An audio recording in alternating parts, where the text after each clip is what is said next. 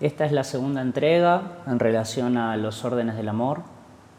En la entrega anterior hablábamos de que los órdenes del amor son reglas que regulan los sistemas humanos y que estos órdenes anteceden al amor en sí mismo y son los que a veces, por falta de estos órdenes, a veces se generan desequilibrios y problemas en los vínculos. Y hablábamos de la importancia de que de establecer y de restablecer los órdenes en el amor. Y en esta entrega nos toca hablar del primer orden del amor, que es la pertenencia. Todos los miembros de una familia tienen el mismo derecho de pertenencia, todos somos parte del sistema. No hay forma, a pesar de, que los vínculos no sean sanos o a pesar de que nos demuestren lo contrario, no hay forma de que quedemos excluidos o de que seamos excluidos de un sistema es un derecho que no se puede impugnar. Y en relación a esto no, no hay un grado de pertenencia que sea superior o inferior. Es decir, todos somos iguales en este sentido. Todos pertenecemos. El simple hecho de nuestro nacimiento, hasta debería decir desde la concepción, porque ya cuando hay un proyecto de, traer un hijo al mundo, de traer a un integrante nuevo al sistema, el sistema se empieza a adaptar a este cambio y empieza a asimilar este cambio. Entonces, desde la concepción, me gusta decir que nos da un lugar en la familia. Incluso nuestra muerte o la muerte de algún integrante de la familia no puede volver a poner esta pertenencia en cuestión. Aunque vayamos a morir, vamos a seguir perteneciendo al sistema.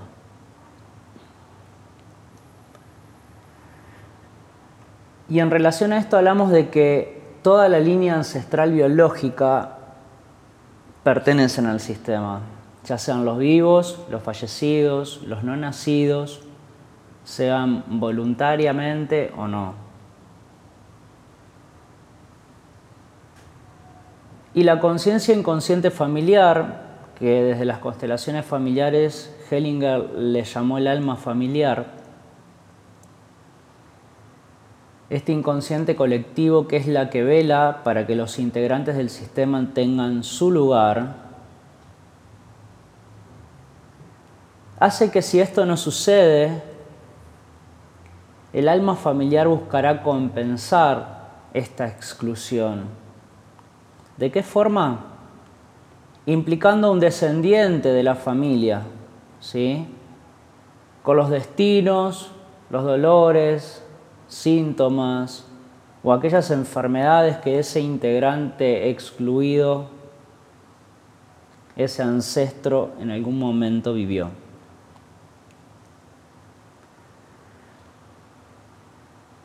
Y en este sentido, la exclusión en sí es la falta de reconocimiento de parte del sistema. Y es aquí el origen de una diversidad de problemas y trabas en la vida de los descendientes de ese clan, dado que comienza a surgir una repetición de patrones en los que están directa e indirectamente implicados. Por lo tanto, en una constelación se podrá ver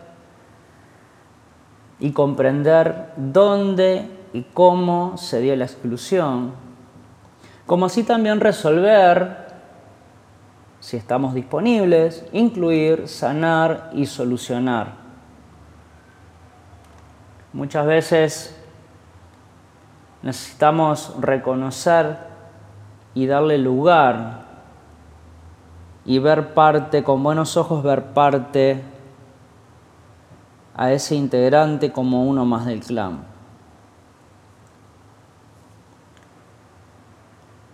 Hellinger habla de una conciencia grupal o colectiva que define como alma familiar y es una forma de memoria interpersonal común a todos los sistemas familiares.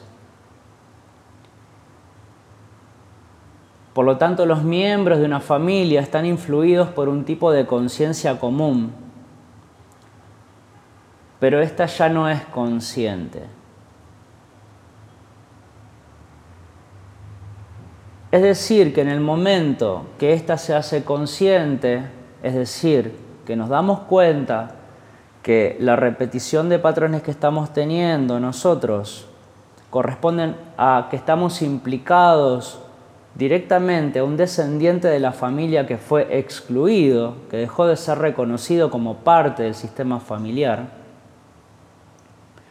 se produce un cambio en el sistema y puede que determinados patrones sistémicos que nos están afectando directamente hoy en nuestro presente dejen de repetirse no solo nosotros, sino que también en las próximas generaciones.